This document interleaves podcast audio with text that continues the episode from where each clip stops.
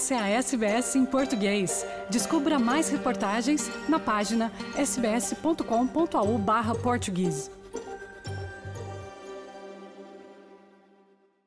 Olá a todos na SBS em português, o meu nome é Carla Guedes, falo-vos a partir de Sydney e hoje venho esclarecer algumas das questões que mais dúvidas levantam no processo australiano de superannuation.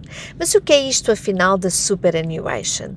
Ora, a superannuation, ou a super, como também podemos chamar-lhe, é o dinheiro descontado do ordenado e colocado num fundo de poupança e investimento pela entidade empregadora ao longo da vida profissional de uma pessoa.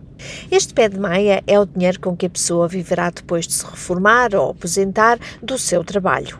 A lei australiana obriga a que a entidade empregadora deposite uma percentagem dos ganhos do funcionário na conta super do mesmo.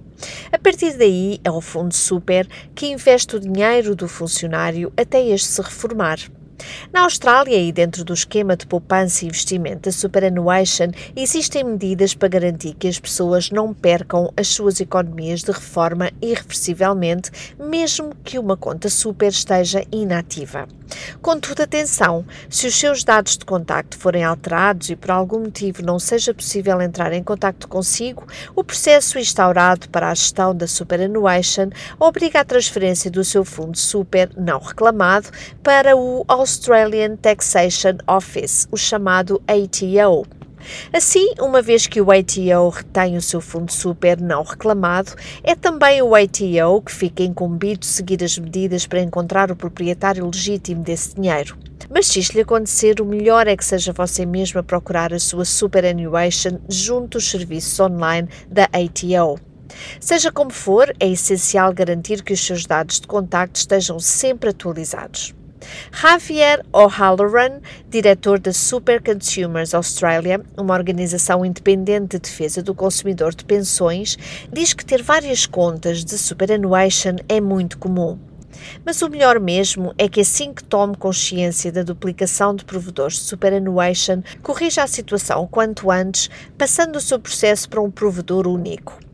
Uma das principais razões para que levam a esta estimativa de redução do fundo super, diz O'Halloran, é que você provavelmente está a pagar por mais de uma cobertura de seguro. Abro aspas, também há taxas fixas nessas contas e você basicamente mais uma vez estará a desperdiçar dinheiro na manutenção de múltiplas contas abertas, disse O'Halloran à SBS. Qualquer pessoa com um visto temporário a ganhar superannuation enquanto trabalha na Austrália pode sim reivindicar esse dinheiro de volta assim que deixar o país. Pode iniciar a sua inscrição para o pagamento de reforma australiana, que se chama Departing Australia Superannuation Payment, enquanto estiver na Austrália. Mas nesse caso só pode conseguir o pagamento da sua superannuation quando sair do país e o seu visto expirar ou for cancelado. Se você não fizer isso dentro de seis meses depois de deixar a Austrália ou do seu visto expirar, o ATO informará o seu fundo super e o seu dinheiro será transferido para o ATO como fundo super não reclamado. Portanto, o dinheiro é sempre propriedade sua e você pode sempre reivindicá-lo. A diferença é que será o ATO a deter o seu dinheiro em vez do seu fundo super. No entanto, os residentes permanentes ou cidadãos australianos que se mudem para fora da Austrália por tempo indeterminado só podem aceder ao seu fundo super em circunstâncias normais, como fariam se morassem na Austrália, portanto, quando se reformarem você tem que ter atingido a idade de usufruto normal da superannuation e respeitar as condições do processo básico de libertação do dinheiro. Mesmo se deixar de viver na Austrália, não pode aceder ao seu fundo super mais cedo do que o estipulado, exceto em condições realmente extraordinárias, como sejam, por exemplo, dificuldades financeiras graves ou necessidade de aceder ao seu fundo super para tratamento médico crítico que não seja coberto pela Medicare. Mas então, como podemos gerir a nossa superannuation na condição de expatriado? O'Halloran sugere algumas dicas para gerir melhor a sua reforma aposentadoria enquanto estiver fora da Austrália. Abro aspas. Medida 1. Manter os seus dados de contacto sempre atualizados para evitar perder de vista o seu fundo super. 2. Verifique o desempenho do seu fundo super através da ferramenta online da ATO, Your Super Comparison Tool, que permite comparar produtos no mercado da superannuation pelas taxas e desempenho que as mesmas oferecem. Finalmente, verifique se o seguro que tem para o seu fundo super cobre o seu trabalho fora da Austrália. Fecho aspas. Além disso, confirme se não está a pagar taxas desnecessárias e continua a fazer as suas contribuições. A taxa média no mercado, se tiver um saldo de cerca de 50 mil dólares, é cerca de 1% ao ano e sem dúvida que existem ofertas no mercado que são muito menores do que isso. Vale então a pena pesquisar para ter a certeza de que está associada a uma conta de superannuation com taxas mais baixas e que as suas economias não serão prejudicadas enquanto você estiver a trabalhar fora da Austrália. Bom, e em caso de morte, como é que podemos gerir os benefícios da superannuation em caso de morte? Embora a superannuation seja desenhada para apoiar as pessoas durante a sua reforma, é uma prática recomendada nomear os seus beneficiários de fundo super em caso de morte. Os pedidos relativos à distribuição dos benefícios do Fundo Super por morte são geridos pelo órgão estatal designado Australian Financial Complaints Authority, AFCA.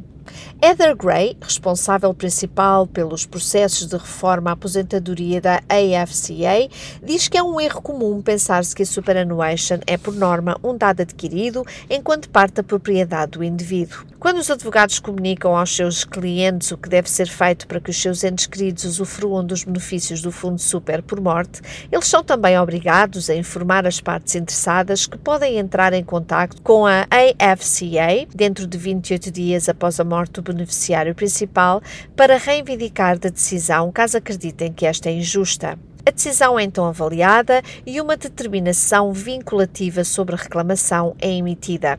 É comum que surjam discussões sobre a distribuição de benefícios da superannuation por morte, já que as pessoas têm situações familiares bastante complexas. Talvez as pessoas tenham filhos de mais do que um relacionamento, por exemplo, ou até talvez tenham um cônjuge legal e estejam separados desse cônjuge e agora têm um cônjuge de facto e talvez até possam ter filhos pequenos desse novo relacionamento, enfim. A maioria maioria dos fundos superannuation permitirá que faça uma nomeação vinculativa de beneficiários, que são os seus dependentes, para fins de lei de reforma, aposentadoria, e nesse caso o administrador deve obedecer a essa nomeação. Existe um documento legal que estabelece quem você deseja que receba a sua superannuation no caso de você morrer. Portanto, se puder ir pensando em como a sua reforma deve ser distribuída e colocar esse documento em vigor junto do seu provedor de superannuation, acredite que isso isso facilitará muitos processos no futuro. Quer ouvir mais notícias como essa? Ouça na Apple Podcasts, no Google Podcasts, no Spotify ou em qualquer leitor de podcasts.